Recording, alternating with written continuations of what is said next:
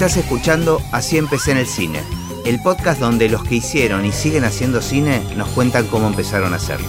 Hoy nos visita Lucas Vidalevich. ¿Escuchaste este, Todos. todos los episodios? Te, Puedo, Todos. te puedo tomar, te puedo hacer. ¿Me puedes tomar? Tengo que acordarme. No, yo Sí. te digo, por ejemplo, en el episodio 7, vos No, me tenés que no. decir quién es. Te voy a decir, en el, en el minuto 37, ¿qué pasó? Eso no. Si es multiple choice, por ahí zafo, pero eh, tengo mis preferidos. Ah, mira. por ejemplo, el Spinner es uno de los que más me, Mira. me gustó. Bueno, si escuchaste todos los episodios, entonces sabés que siempre empiezo con la misma pregunta, que ¿Cómo es... empecé en el cine? No, no, es si tenés recuerdo en qué momento lo registraste. Exacto, sí. Eh, y no lo tenía, pero lo pensé con los podcasts. Está muy bien. Esa es la idea, que te obliguen a pensar. Sí, sí, sí. Y mm, creo, no estoy seguro, pero creo que yo iba mucho eh, a la casa de unos tíos que en el año 78 habían comprado un televisor a color eh, muy bonito y Claro, una... era el mundial. era para el Era el mundial. mundial, por eso se vino a la televisión a color, ¿no? Exacto, ¿no? así como imitación madera, yo qué sé, y eh, una videocasetera de ese momento, las que, tipo Betamax que saltaba el tape eh, para arriba. Y no había muchas películas, tenían muchas películas eh, de ópera y de conciertos, tenían algunas de Chaplin, y cuando yo me aburría del almuerzo, me iba corriendo, me tenía un sillón muy cómodo que me acuerdo eh, eh, muy espectacularmente eh, confortable, y me ponía a ver, en general, siempre las dos películas de Chaplin eh, que más me gustaban. Obviamente no entendía las placas en inglés, me divertía muchísimo, para mí Chaplin era puro gag, eh, después en la facultad descubrí que, que no era solamente gracioso, Que había trabajo que atrás. había trabajo atrás, pero todavía me acuerdo de memoria eh, escenas de tiempos modernos, de candilejas y demás que eh, me encantaban. Y creo que ahí hubo un pequeño puntapié inicial de ver un montón de cosas de, de- de Chaplin y, y del cine que, que me encantaban. Y yo creo que ahí, como que de alguna manera empezó, o sea, nunca me di cuenta que era blanco y negro, por ejemplo, ¿no? Eh, uno no lo registra, estás acostumbrado Era lo que había y era lo que era te metías en la historia y y, y ya está. Entonces veía mucho Chaplin. Había dos cosas que me gustaban mucho. Había una bici fija en la casa de, de en la este casa amigo. de estos tíos que ah, tíos, tíos, perdón. dos cosas que me gustaban. eh, digamos, el cine y la bicicleta que me sigue gustando. Eh, hacía 500 kilómetros en la bici fija y veía las películas de Chaplin. También tenía otro tío, eh, arquitecto, que muy le gustaba mucho el arte, digamos, a, todos mis tíos y mi familia en general. Y me mostraba muchos libros de arte. Me acuerdo que me mandaba a lavar las manos eh, y me sentaba, sentate ahí, me ponía el libro. Te, lava- te hacía lavar las manos para, para ojear los libros. Exacto. Un poquito obsesivo. y también en algún momento me hacía, eh, me ponía en un disco y me hacía escu- escuchar y diferenciar los instrumentos. eh, y yo creo que todo eso de alguna manera compone el cine también, ¿no? Es eh, imagen, eh, en algún momento me enseñó a hacer perspectivas que yo no sabía muy bien qué eran, pero me sentaba a hacer eh, perspectivas y, y creo que todo eso de mezcla de imagen con sonido eh, y demás te va formando de alguna manera eh, una, una personalidad y, y cosas Y que te van gustando y te van haciendo mirar. Y en tu casa, porque digamos, siempre mencionas a tíos como que, que esto cultural venía más por ese lado. Claro. Bueno, es que yo creo que hay dos, dos mundos paralelos, ¿no? Uno que tiene que ver con el arte y por ahí mi hermana es artista, digo, y en mi casa siempre hubo eh, relación con el arte. Yo hice, la verdad que en eso creo que mi mamá colaboró a formar una personalidad y un hobby que terminó siendo laboral tanto para mi hermana como para mí. O sea, yo hice taller de cerámica, de plástica, eh, toqué el piano muchos años, toqué batería.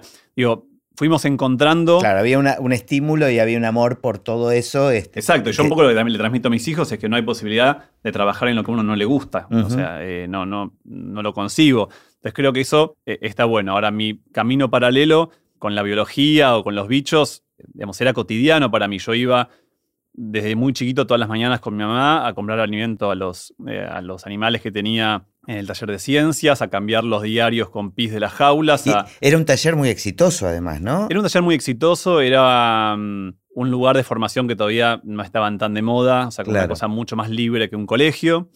Eh, estaba muy de moda. Obviamente hoy, si yo te cuento todo, creo que ninguno de nosotros, ni mi mamá tampoco, estaría muy de acuerdo con las cosas que le hacían a los bichos, pero bueno, estaba... pero era otra época. Era otra época, ¿no? Otra conciencia. Seguramente dentro de 15 años no vamos a estar de acuerdo con las cosas, la relación que tenemos ahora con los animales, sin Exacto. duda. Pero creo que la formación de un chico teniendo acceso a ver todos los bichos que veíamos, que tocábamos y que podíamos tener interacción, eh, era buenísimo. Y de hecho yo arranqué también eh, en el cine, por ahí me estoy adelantando, también muy relacionado con los documentales y con la naturaleza. Después pegó un volantazo en mi carrera, pero mi idea era mezclar lo que a mí me gusta de la naturaleza de los bichos con eh, el cine, los documentales y, y demás. Fue algo formativo sin querer. Después fue tapado por la computación y por la tecnología y, y demás. Y vos después en tu formación hiciste la secundaria y tenías un interés con algo de estas ciencias o... No, a mí siempre me gustaron y me siguen gustando eh, los bichos, los animales, pero en realidad lo que me pasó fue que uno de estos, estos tíos me regalaron, a mí me gustaba la fotografía, entonces me regalaron una super cámara de fotos, que la, la tengo, una Nikon FG20, con la cual me acuerdo estar jugando y viendo, todavía cierro los ojos y me, me conozco en memoria el fotómetro y cómo es el, el, el visor, eh, horas y horas mirando y enfocando y practicando y quería estudiar fotografía. Eso fue a los 10, 11 años. Ah, muy chiquito. Muy chiquito. Y no había, la verdad no se podía, no había dónde estudiar fotografía tan chico. En todos los lugares que mi mamá había averiguado era a partir del secundario. Y eh, Andy Goldstein, que es primo de mi mamá, dijo, bueno, que venga, ¿no? Digamos, mientras no hinche demasiado, que venga. Pero era una de las escuelas más importantes que era había. una de las de, escuelas más de importantes. fotografía. Que estaba ahí en la galería en Escalabrini Ortiz. Y bueno, y me gustó mucho, fui un año. A ver, lo de Andy me sirvió muchísimo como escuela, como formación, como aprendizaje, como técnica. Eh, y después fui teniendo otros profesores que me han dado, me han ayudado con la mirada, ¿no?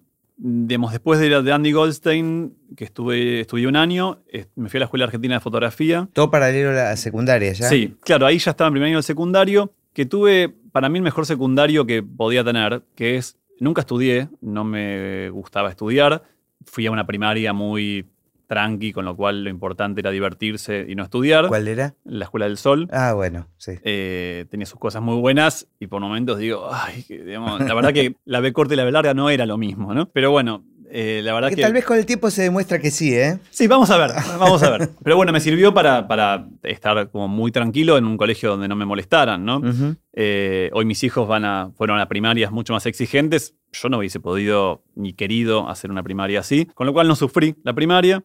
El secundario llegó un momento en el que entraba a las 7 y media de la mañana al colegio y 9 y 10 me iba porque faltaba la profesora de biología, de matemática, de lengua, de historia. Y fue lo mejor que pasó. A ver, a algunos amigos los ha llevado por el mal camino, porque bueno, un adolescente, 9 y 10 de la mañana eh, en la vereda, eh, sin celular ni demasiado control, por ahí no era, el no era lo ideal. A mí lo que me servía es que yo agarraba mi bicicleta y me iba a las 10 de la mañana a 11 a la Escuela Argentina de Fotografía, que estaba ahí en Núñez, en Campos Salles, que yo lo pienso como padre, digo, mi mamá no sabía ni dónde estaba, ¿no? Hasta la tarde.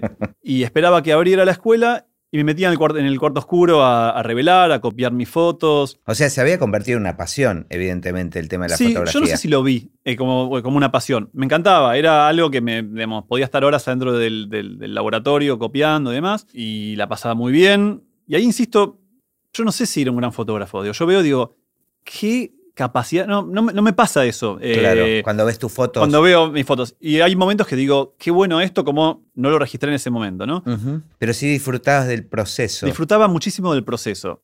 Y creo que es algo que me pasa hoy también. Y después ayudaba a colgar fotos para una exposición y empecé a encontrarle la vuelta a eh, sacar fotos para exponer y con muchos concursos de fotografía, en los cuales en un momento entendí que para ganar un concurso de fotografía en el Fotoclub Buenos Aires había que tener ciertas pautas de no poner el horizonte en el medio, digamos, ya sabía que era lo que los jurados, ¿eh? y después me pudrí. Perdió la magia. Perdió la magia porque la realidad es que para mí los concursos eran una excusa para salir a sacar fotos. Entonces. Claro. Bueno, un poco es así también en todo. Si sí. querés en el cine, con los festivales del cine. Exacto. Digamos, son motores que sirven para generar. Después los premios, los no premios, este, sí. son cosas, criterios que son muy. Bueno, es que hay este, gente personales. que tiene. Hay gente que así como se sienta a trabajar. Bueno, mi mujer se sienta, digamos, es investigadora de CONICET, se levanta a la mañana, se pone una taza de, de, de té y se pone a trabajar. Yo si no tengo, yo soy súper rutinario, yo necesito ir a mi oficina, digo, eh, entonces necesito tener un objetivo, ir, mm. sacar, y la verdad que me funcionó eso. Hoy con el celular saco fotos eh, todo el tiempo y hay algunas que me gustan mucho y no tengo un objetivo concreto y, y- y va. Pero yo tenía que irme de chico con la cámara de fotos encima, que tenía un riesgo porque hubo una época que me afanaban mil veces, ¿no? Digamos, esa adolescencia que todavía esos peticitos, yo qué sé, me han robado mil veces. Yo nunca pude eh, superar esa etapa. No, pero estás mucho más alto. Yo te veo, pegaste un estirón de la última vez que te vi, importante. Pero, pero bueno, salí a sacar fotos, en general hacíamos también grupitos. Así que bueno, en la Escuela Argentina de Fotografía estuve, sí, cuatro o cinco años. Hice todos los cursos, los que me interesaban y los que no. Eh, De iluminación de comida, que no me interesaba en lo más mínimo, pero aprendí a iluminar en el estudio, fotos de estudio, fotoperiodismo, que me encantó, que pensé en un momento podía llegar a ser mi, mi trabajo futuro. Después hice un curso muy lindo con Julie Weiss, que hacía fotos de retrato y de teatro, especialmente. Pero insisto, todo esto paralelo a la secundaria. Siempre paralelo. paralelo. Bueno, paralelo Iban a la ahorita, iban ahorita al secundario y después eh, hacía fotografía. Y ella me ayudó momento. Me dijo, "Ah, yo ya no te puedo enseñar nada de técnica, no, no hace falta. Si querés, nos juntamos cada 15 días, me mostrás fotos, yo te doy indicaciones, corre, y, y lo vamos viendo. Y eso me ayudó un montón, porque fue la primera vez que alguien me dijo, ya está, no sigas est- estudiando eh, exposición, o, digamos, Claro. empezar a trabajar la mirada, empezar digamos, a, a- a más de críticas. Me- la verdad que eso me, me gustó mucho. Y después como se me, bueno, tenía que, estaba terminando el secundario, no sabía muy bien eh, qué estudiar, me gustaban muchas cosas, en un momento pensé veterinaria, pero la verdad es que dije, esto es medicina, pero para bichos yo no voy a llegar ni a, ni a segundo año. Y, y dije, bueno, fotografía. Y no había, no había un terciario o universitario, yo quería estudiar. Em, Ya que no habías estudiado en toda la secundaria. No, yo no, digo- no, me, me- me desdigo. No, no dije voy a, tengo que estudiar, dije tengo que ir a una universidad. Ah, ok. Y, y bueno, entonces estuve averiguando un poco, no encontré algo que, me cierre. En quinto año, que eso me había olvidado, hi- hice un curso de cine con Gerardo Vallejo, que también me encantó, eh, un docente eh, impresionante. Eh, y me quedaba como hasta las once y media de la noche en el curso de cine, pedíamos pizza, estaba rodeado de adultos, que era un poco lo que me pasó en realidad en todos los estudios, nunca estuve con gente de mi edad. Y muy lindo, un grupo muy lindo, dije, "Eh, me gusta el cine, digamos, porque era la forma de seguir con fotografía, pero aplicado a, otra cosa. Yo no quería hacer fotos de publicidad, no, me llamaba la atención. Y ahí apareció la FUC. Y mm, fui a una charla con Manuel Antín, acababa de arrancar la universidad, esto fue el, primera- el primer año de la FUC fue en el 91, yo estaba ahí en el 92. También acababa de aparecer imagen y sonido, fui a un par de, de charlas de imagen y sonido, y dije, imagen y sonido no es, porque era muy humanístico. Ujú. Eh, y yo quería algo mucho más técnico. O sea, yo quería ser director de fotografía, quería que haya equipos. eh. Y la verdad que la FUC me encantó. Digamos, fui, fui ahí a Yufra y vi todo eso y dije, está buenísimo. digamos. La verdad es que no sabía que existía. En ese momento todavía arrancaba tres veces por semana. ¿Y ya estaban las especialidades? No. era. Bueno, había después de segundo año, creo, dos o tres especialidades. Digamos, dirección, guion y, y fotografía, creo que algo así había. Pero creo como en el último año, no había licenciatura todavía. Y me encantó y nada, lo, lo hablé con mi mamá, digo, no era universidad pública, era, ¿eh? y la verdad que en eso eh, siempre me apoyó en ir hacia, hacia el lugar que Donde estaba el interés. quería, tal cual. Y bueno, y arranqué la FUC y la verdad que no lo podía creer, digamos, eh, pasé de un secundario en el que me aburría todo eh, a que me gusten todas las materias todos los días. Yo no podía creer estar a la mañana escuchando a alguien hablar de cine, mirando una cámara. No todo, ¿no? Digamos, a ver, semiología la padecí, semiótica me costó, historia del cine tuve que leer. No, bueno, pero todas cosas que tenían un borde con algún interés ligado a lo que, a Absolutamente. lo que te gustaba. Y cuando me dieron Chaplin, yo no puedo creer, volví a ver todo Chaplin que me la sabía de memoria y dije, pobre hombre, o sea, con otra visión. Y, también reconozco hoy que toda la parte humanística que tiene la FUC, que la sigue teniendo, es fundamental. O sea, me- a mí me armó y me obligó a leer cosas y a entender algunas eh, cosas de la historia que, eran fundamentales. Eh, uno no puede hacer una carrera de cine y no leer a algunos autores y no saber de algunas películas. Y yo digo, nunca tuve la pose que yo hacía la pose Fuck de hablar de Einstein y no tratarse de hacer el, el- el- el intelectual, digo, no. Sí, pero sí conocer y sí saber de cuando hablan otros de qué están hablando. Claro, ¿no? y- Además. Y, y ver y entender que es un montaje ideológico, y digamos, y hoy creo que está en los medios eh, y uno lo ve, entonces digo, a ver, que viva México. Bueno, nadie puede decir, che, qué divertida la película.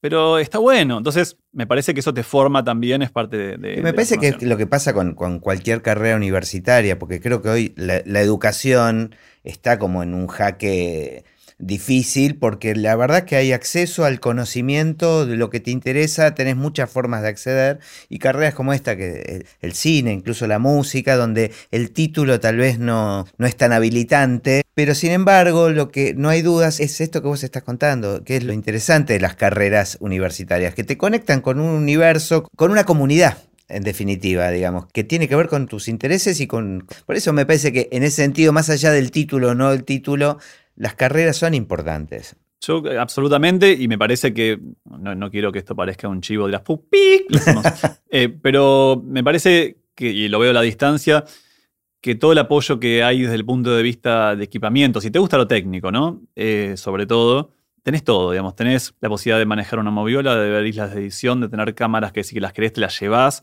estudio, me parece que hay un montón de cosas que si vos las querés explotar, las podés explotar. Lo que a mí me pasó en primer año de la FUC, o sea, en general la gente un poco más grande, yo tenía 17 cuando empecé la FUC, y mis compañeros tenían 23, 24, ya habían hecho o alguna otra carrera, o venían de teatro, o habían hecho la carrera de música, o habían hecho CBC, un año de algo no les gustó, y filmábamos todos los fines de semana.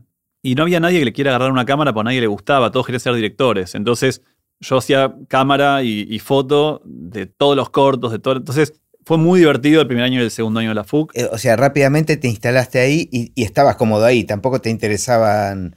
No, yo tenía claro que, la, mirada eh, hice algo de sonido que me llamó la atención, pero siempre mucho más ligado a, lo técnico. Y, digamos, y, creo que también lo ves en la FUC hoy, en los exalumnos, de cómo sigue acompañando eh, la FUC a los exalumnos. Y yo soy docente de la FUC y veo que hay cosas que cada vez que se me ocurre alguna idiotez que se me ocurre que se puede hacer un Word, eh, eh sí. Entonces creo que hay un espacio ahí que es muy fácil y es muy interesante.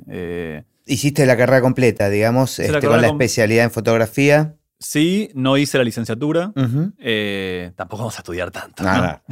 Em, y cuando estaba terminando, no entiendo muy bien por qué la FUC son tres años y medio, eh, ¿no? Y te queda medio año ahí eh, colgado. Y entonces yo estaba viendo qué hacer en ese medio año, porque es la primera vez que te pasa en la vida, o que me pasaba a mí en la vida, que se te terminó la, continuidad obligatoria. Claro, claro. Vas al jardín, vas al jardín, tenés que ir a la primaria, tenés que ir al secundario, tenés que ir a la, facultad, y después ¿qué haces? Entonces, yo creo que ahí me, empecé a mirar qué, qué hacer y en esta cosa de biólogos de la familia, que también hay mucho exiliado y demás, eh, tengo un primo de mi mamá que es biólogo, eh, que es muy, muy piola, que vive en, Inglaterra. Yo he estado charlando con él y me dijo, ¿y por qué no te venís te haces una pasantía o algo en algún lugar? Y él me contactó con una productora holandesa que eh, hace ya documentales sobre bichos y él muchas veces había sido asesor o consultor. Y me dijo, son muy piola. Y la verdad les mandé un fax, porque no había, no, vamos a decir, eh, pero no había... Habría que explicar qué es un fax, pero no importa. Sí, no, digamos que lo busquen, que lo googleen. Eh, mandé un fax eh, con un inglés horrible y me dijeron, dale, vení. Entonces yo no hablé de ningún tipo de formalidad de nada. Me dijeron, estamos con un documental, no sé qué, ¿cuándo podés venir? Y yo dije, no sé, septiembre, dije, termino julio o agosto, dale, ok, listo, te esperamos. Justo cae un otro primo de mi mamá, eh, también eh, exiliado, que vive en Holanda hace... Hubo alguien ahí que se pasó de rosca con los hijos, porque entre primos y tíos hay como una cantidad. Sí, no, pero no son, a ver, no son tantos en realidad. Esto eh, a ver, este es un primo segundo de mi mamá, que vino a Argentina después de 30 años, que no venía a charlar y decir hola, quiero conocer familia. Y dijo, bueno, pueden venir a Holanda cuando quieran. Y a los 10 días que se fue de Argentina, ya estaban ahí. Me estoy yendo a Holanda. Entonces me dijo, venite. Bueno, tiene una casa muy linda. Y bueno, fui 15 días a la casa para adaptarme y buscar un lugar y me quedé cuatro meses. ¿Pero con qué enganchaste, digamos? Me quedé en la productora, que había ido también un mes y medio y creo que terminé estando tres y medio, una cosa así. Para mi sorpresa, la primera semana me pagaron. Entonces no entendía muy bien mm, ¿Por qué? Porque yo no tenía previsto eso, la verdad que... ¿Pero cuál era tu, tu rol ahí, digamos? Bueno, mi rol, yo no tenía un rol claro. Ellos me dijeron, venite. Cuando yo digo productora, parece que estoy hablando de, una productora gigante europea. Eran dos. Thais y Jan. Eh, la, productora, la productora era Must and Timbergen, que era el apellido de ellos dos. Habían estudiado juntos, se pusieron a productora juntos. Eh, uno hacía cámara y editaba. eran documentalistas. Sí, y el otro director. tradicionales por donde los mires, guion de hierro, pero ellos hacían un scouting, iban al lugar, hacían un guion y lo cumplían. Y de hecho, un poco lo que ellos me después me empezaron a enseñar los fines de semana, que en lo mi tío no había tele, había tele, pero no, no con cable ni nada, eh, me llevaba documentales de ellos y el guion. Entonces me decían, learn. Y yo leía y era, era lo mismo. Y cuando no los dejaban, ellos no lo hacían. O sea, como que eran muy... Y lo hacían en fílmico, tenían sus cámaras de 16, sus lentes gigantes de 16, y llevaban un equipo gigante, tenían moviola. Y yo llegué ahí, no sabía muy bien hacer qué. Tenían un quilombo en la productora que era infernal. Y nada, lo que vi es, bueno, eh, Thais. ¿Eran documentales de bichos, digamos? Todos de bichos. Y ellos lo que hacían, que a mí me pareció súper interesante, es ellos tomaban un punto de vista siempre de algún personaje y a partir de ahí contaban una historia. Siempre se buscaban consultores biólogos o, digamos, puntualmente de lo que estaban haciendo. Iban al lugar a ver a quién podían enganchar como para que cuente la historia. A veces fue un chico, a veces eh, fue un biólogo que estaba con una investigación. Y es increíble porque el documental que decís, la verdad que el documental que yo fui a trabajar, que era Rothans en Siberia, en realidad el documental es de por qué hay unos pájaros que vuelan de Holanda a Siberia todos los años. Pero la verdad que era un documental que era súper llevadero y, muy lindo. Sabían contar muy bien las historias. Y además le dedicaban todo el tiempo al mundo. Ellos se ponían con un documental y pueden estar un año y, entonces, cuando llegué, me encontré con cigarrillos en todos los tacos de fílmico. Eh, Thais fumaba un cigarrillo tras otro, los armaba y me acuerdo que hacía así, iba escupiendo el tabaco. Un despelote. Entonces, un poco lo cuando llegué dije, ¿no quieren que ordene un poquitito esto? No soy ordenado, pero digo, al lado de ellos Sentías eh, que ahí había. Soy asesino serial. Claro, encontraste como un rol. Es que no me decían, yo cuando llegué, de hecho, el segundo día, y son súper simpáticos, ¿eh? pero el segundo día me dijeron, los fui a saludar con la mano, me dijeron, nos vamos a ver todos los días con un good morning, it's okay. y de hecho sigo en contacto con ellos, esto fue hace veintipico de años y sigo en contacto. Son muy, muy, muy buena onda. Hasta que le encontré la función, a ellos les pareció divertido que vaya un argentino, no es que tenían algo muy claro. Entonces, tenían todas las cintas magnéticas del Nagra pegadas en unos carritos. Bueno, tenían. Yo dije, ¿no quieren que ordene un poco? Cada vez que buscaban algo en un despelote, cada vez que en la movida hacía así, pegaba un tirón, cortaba un positivo, lo tiraba al piso y caminaban entre los positivos. Bueno, me dijo, por ahí estaría bueno que, que escuches los sonidos y que los caratules. Entonces yo me ponía en la punta de la movida mientras el otro editaba a escuchar el, magnético y era ruido de bicho, entonces se paraba. Eh, ambiente, se paraba. Ellos mismos hacían el, sonido. Sí. Dirá. Eh, el director en general, mientras estaba dirigiendo, hacía. Y ahí como también yo desmistifiqué la figura de, no que yo iba a los rodajes y veía una especialidad para cada uno, una especialidad. Cuando yo lo vi cargar el Nagra, que yo tenía toda una técnica, que en la FUC me enseñaron a cargar el Nagra, a clic, viste, con una mano, sabían la práctica del rodaje. Bueno, entonces les ordené los sonidos, después eh, ordené las latas, después les limpié los tacos, y en la segunda semana me empezaron a dar más actividades, a reforzar empalmes, a, era todo, la edición offline era toda analógica, me llevaban al laboratorio, ellos estaban como muy en enseñarme. Eh, más en que yo les sirva. Pero la verdad es que em, les hacía, les filmé, no sé, ¿te animás a filmar los, las placas eh, para los line? Sí, agarraba la cámara, cargaba, no sé qué, iba al laboratorio, revelaba la lata, le esperaba, hacía el positivo, lo llevaba. ¿Te animás a reemplazarlas? Sí, reemplazaba las latas, me mandé algunas cagadas y no tienen ondú, con lo cual eh, el fílmico es así. Y aprendí muchísimo, hice como, finalmente en mi en el rodante estoy como asistente de postproducción. ¿Y cuántos meses? ¿Cuánto tiempo Estuve tres meses. Pero bueno, era tu primera experiencia profesional, digamos. Sí, sí. En cine sí.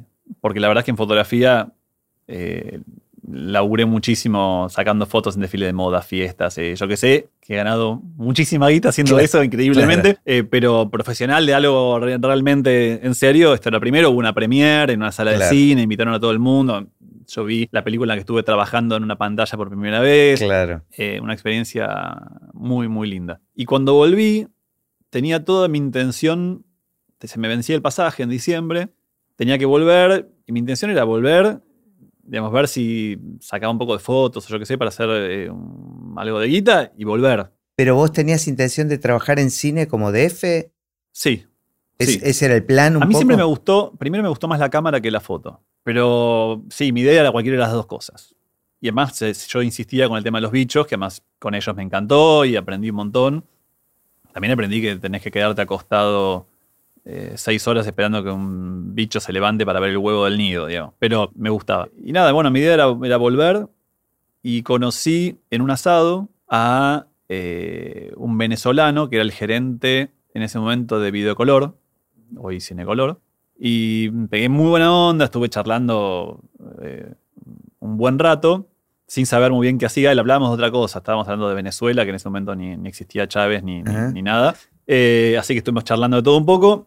Y al día siguiente, eso fue un domingo, al día siguiente me llama, me dice, che, eh, ¿te interesa eh, trabajar en, Videocolor?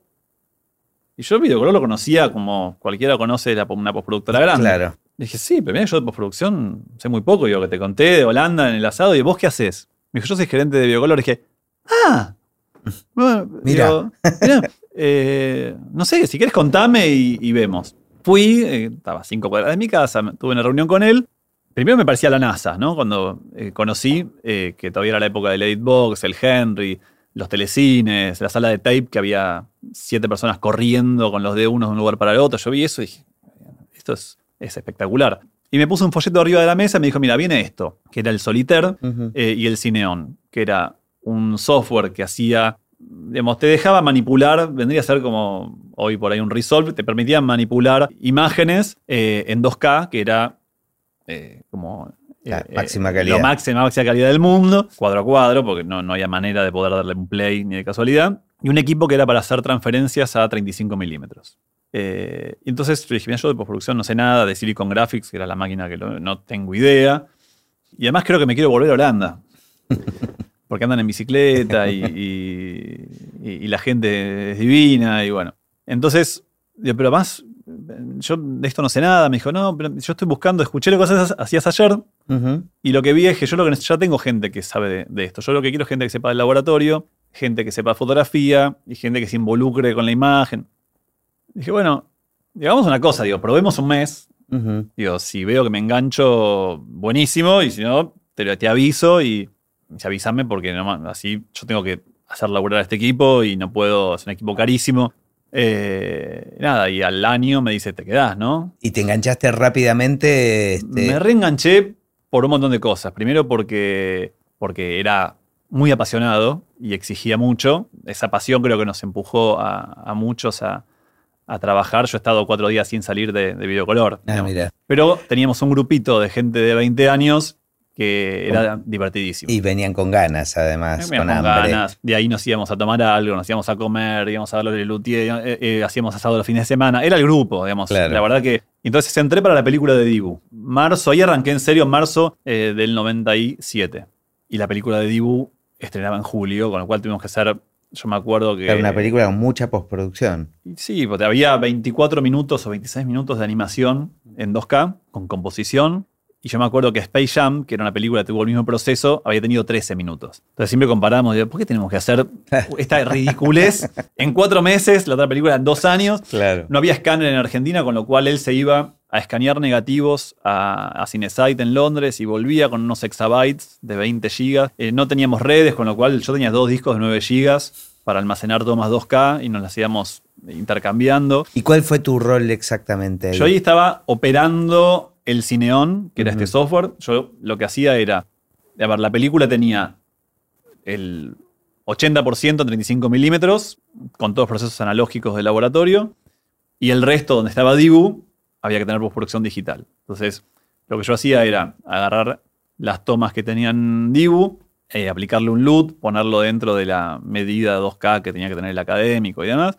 y pasarlo a 35 milímetros en este equipo Solitaire, que era una tortuga eh, que hacía 32 segundos por fotograma. Y cuando salía cada una de esas tomas, lo llevamos al laboratorio, se revelaba, lo copiábamos y verificábamos que esté bien. Y ahí la realidad es que tuve que aprender de todo, ¿no? Yo iba a Cinecolor, eh, al laboratorio, era un monstruo gigante con un montón de gente de años y un laboratorio que estaba explotando de trabajo por todas partes. Y la verdad que me formé con un grupo espectacular, digamos, desde Beto Acevedo, yo no sé, no, puedo nombrar Inés Cuya y demás, pero eh, Mario Zambrino, pero más todas las cortadoras negativo que me tomaron como eh, mascota eh, y yo entraba a preparación y me enseñaron a empalmar en serio, porque en la facultad lo ves, lo empalmas dos veces y, listo. Claro, claro, claro. Pero ahí realmente... Eh, con un deadline.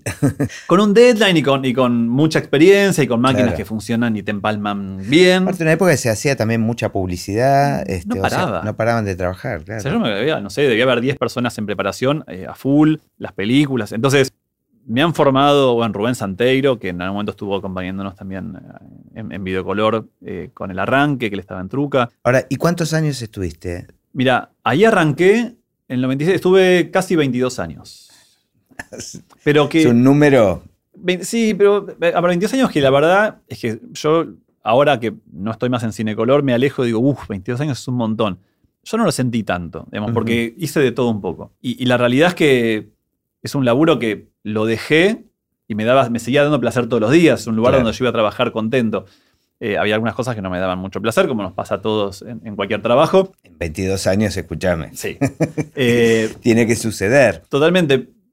Pero era un lujo, digamos. Yo estaba en un lugar lindo, eh, ediliciamente hablando, con casi las últimas tecnologías de, de, postproducción, porque tenían lo último podíamos probar de todo, libertad para hacer un montón de cosas que queríamos, muy buena relación eh, adentro con, el equipo y estar en Olivos a las 9 de la mañana viendo una película, por momentos decía, yo no puedo creer, estoy en una sala para 90 personas visualizando una película eh, a veces muda, que con Beto adivinábamos de qué se trataba la película porque no teníamos idea, y por momentos una copia con audio, decís, yo estoy viendo un acto de una película con 5.1 solo sentado en la sala. Y me pagan. Y me pagan.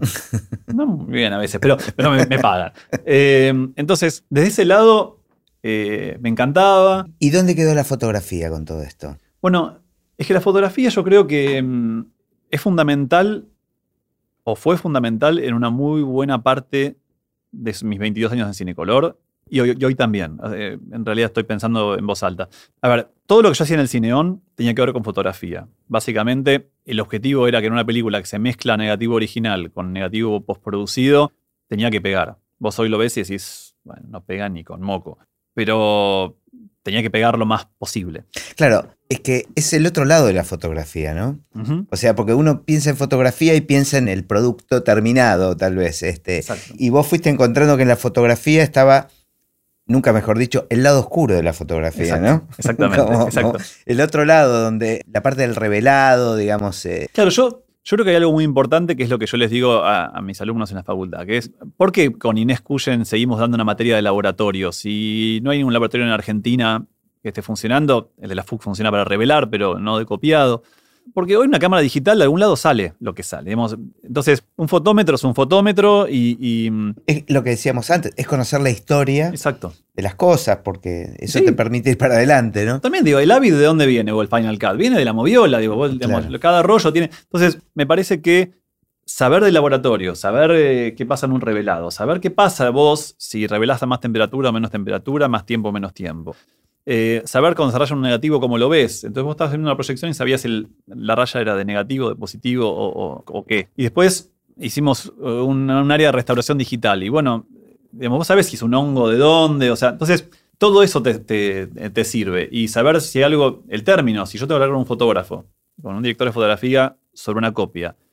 Y no le puedo decir, eh, está altito, está, hay un léxico. Entonces, si vos sabés que está subexpuesto, sobreexpuesto, si, digamos, hay ciertas cosas que vienen de la fotografía y yo creo que si hay algo que estuvo bueno en el laboratorio y que fue muy fuerte en esa figura de Inés y de Beto, es ser el interlocutor entre eso que no sabes qué pasa dentro del laboratorio y la realidad, ¿no? Eh, porque vos hoy lo miras en tu celular y podés tener algo más inmediato de lo que sacaste. En ese momento tenías que confiar eh, y tenías que poder tener un un diálogo y una confianza y, estaba el mate. Y me, parece que hay como una cosa que, por ahí se perdió un poco de todo ese equipo que tenía que poder tener un lenguaje eh, común y saber de, qué estábamos hablando. ¿Y cómo siguió tu carrera ahí adentro, digamos? ¿O qué, ¿O qué en 22 años de trabajar en una misma compañía, si tuvieses que resumir qué aprendiste, ¿de qué te agarrarías? Resumir no es una palabra que yo conozca del todo, creo que fue el, la Avellaneda fue, creo que ahí me, me, generó un problema.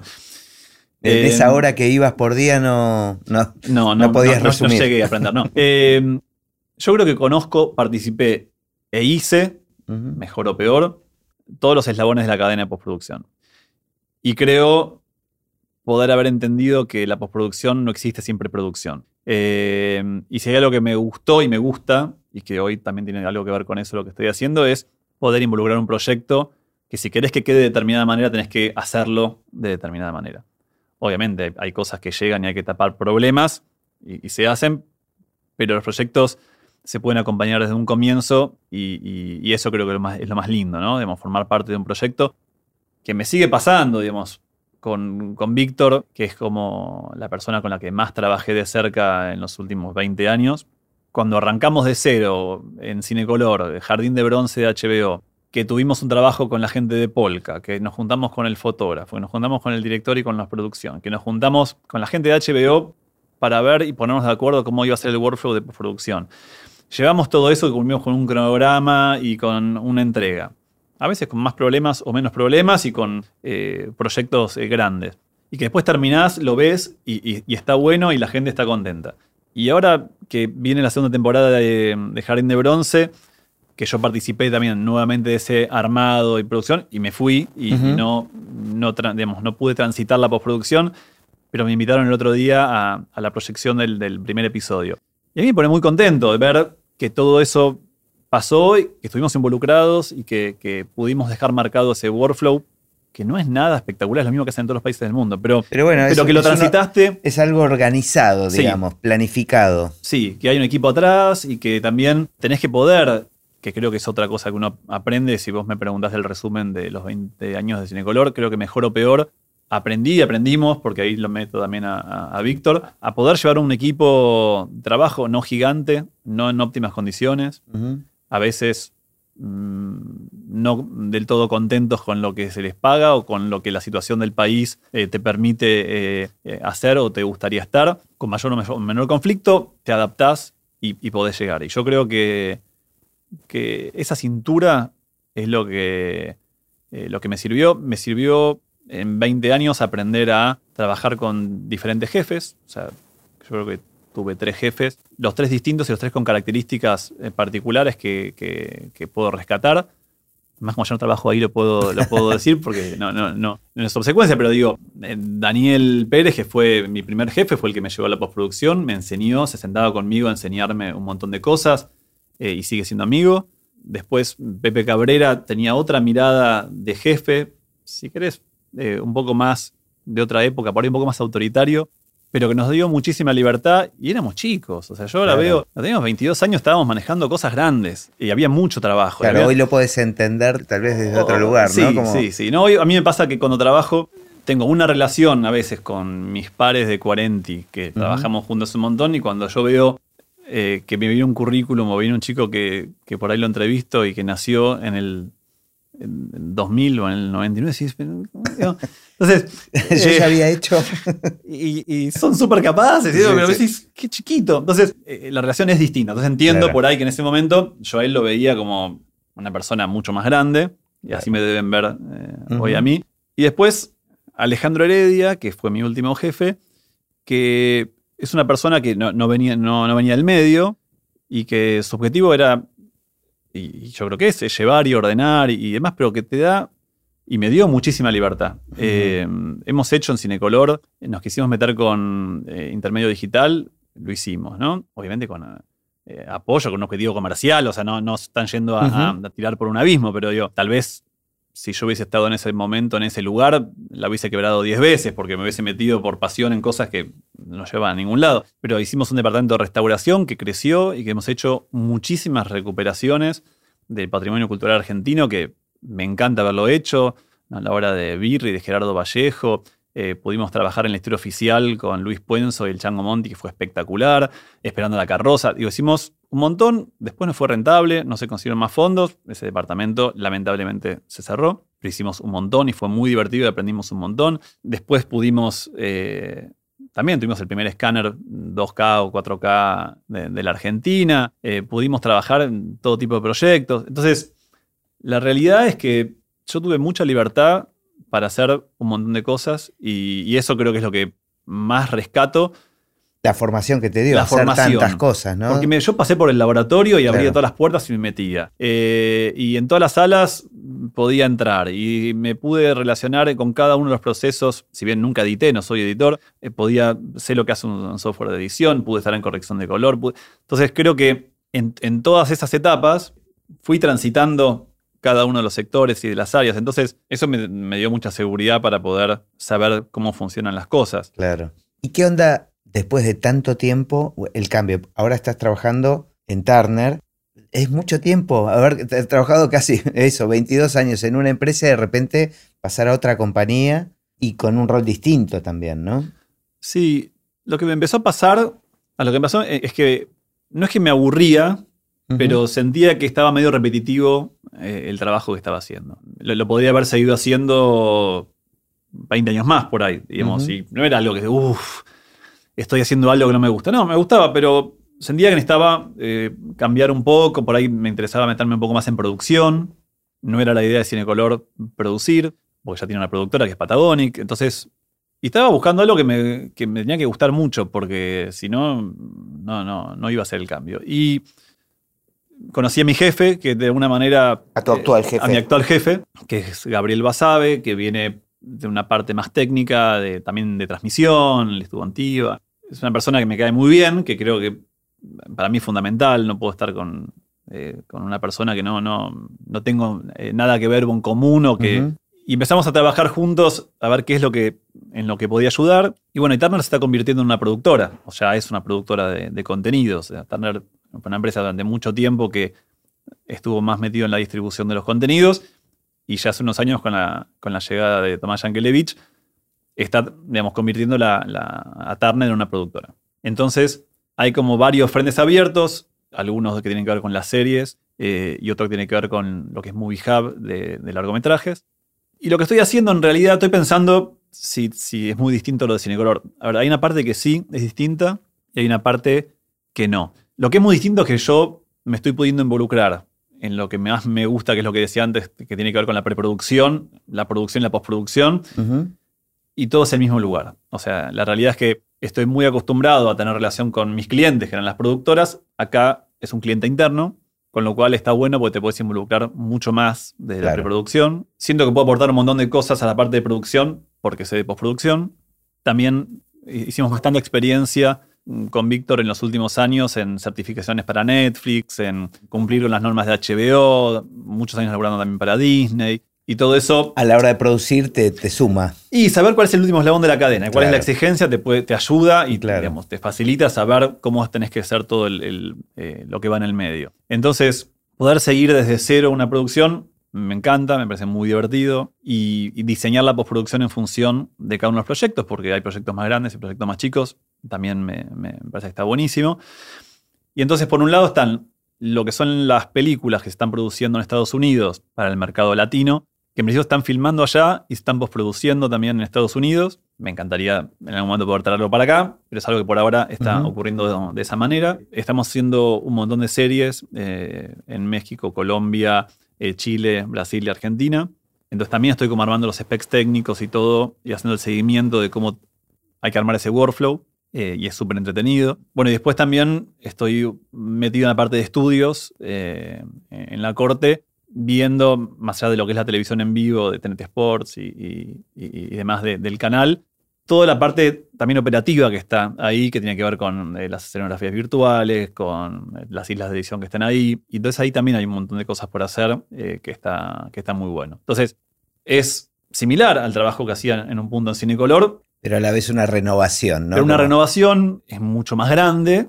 Por ahí es, es más largo, más más grande en relación al, al proceso, ¿no? Digamos, no es solamente la parte de post, sino que puede estar más relacionado con el aire porque es nuestro eh, y con la, la preproducción porque también es nuestra. Entonces eso me, me- me gusta. Y después también es un cambio de aire, trabajar con otra gente. Encontré eh, gente que sabe muchísimo y la gente, gente que estoy aprendiendo. Claro, claro. Es una gran diferencia, ¿no? Digamos, sentarte con gente que, que tiene muchos años trabajando en televisión y que por ahí hay cosas que vos no sabés Claro, y ellos claro. sí, y, y hay un intercambio que está, que está muy bueno. Me vas a obligar a reformular la última pregunta, que me parece que está bueno, porque ahora que mencionas la televisión, yo digo, ¿cuál es el futuro del cine, no? ¿O cuál crees que es el futuro del cine?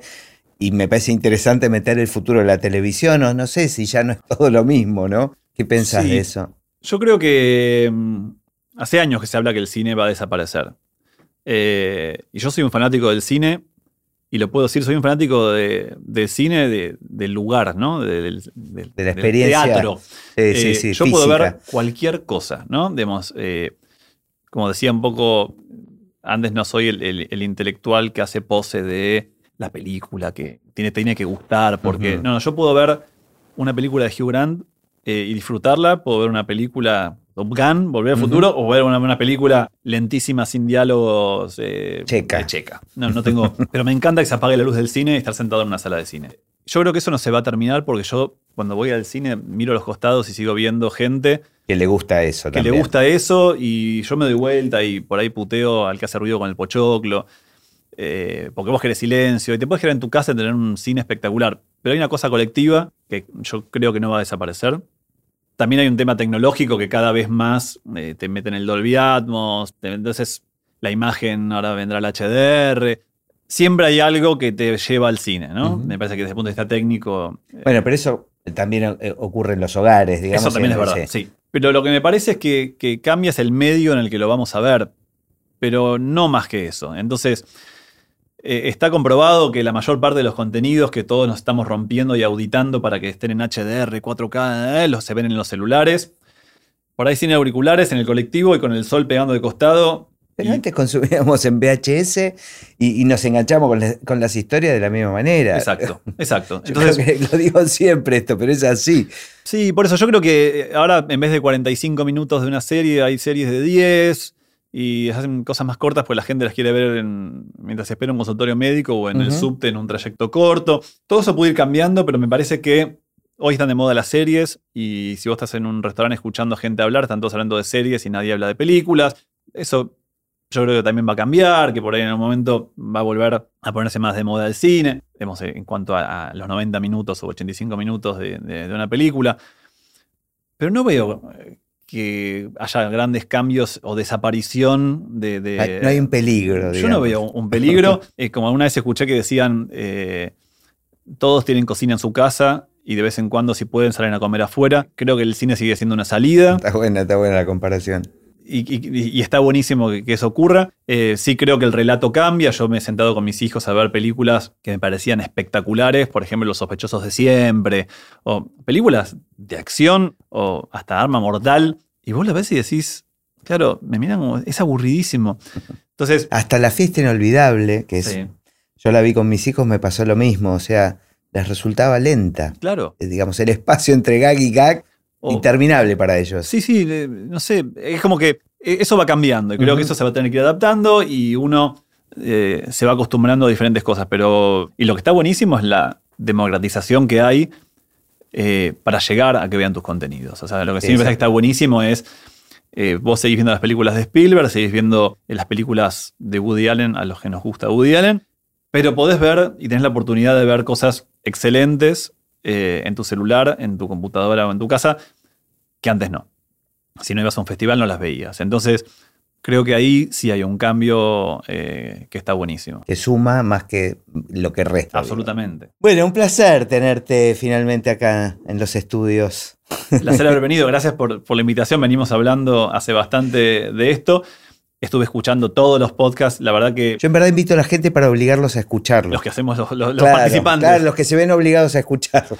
No, no, pero está buenísimo porque los recomiendo. eh, en trayectos, que además estoy haciendo mucho eh, trayecto al centro y demás, eh, me escuché eh, todos y está buenísimo. Algo que me pasó, por ejemplo, que lo charlábamos, es que Spinner con La Sonámbula fue la segunda película en la que trabajé, además de, de Dibu, ni bien entra Cine Color, ah, en ese momento Video Color, eh, que estaba con Rolas Peitía, y que son dos personas que a mí me enseñaron un montón y que fue una experiencia divina y coincidió con algo que vos dijiste vos con Adiós querida Luna. Juan Manuel Cosolati, que también eh, fue una de sus primeras experiencias en, en cine con, con Fernando. Así que como que finalmente coincide en que todos repetimos muchas partes de la historia del cine Y sí. argentino. Está buenísimo. Está ¿lo buenísimo. disfrutaste? Lo disfruté, muchas gracias por la invitación. Estuvo bueno, y- estuvo bueno.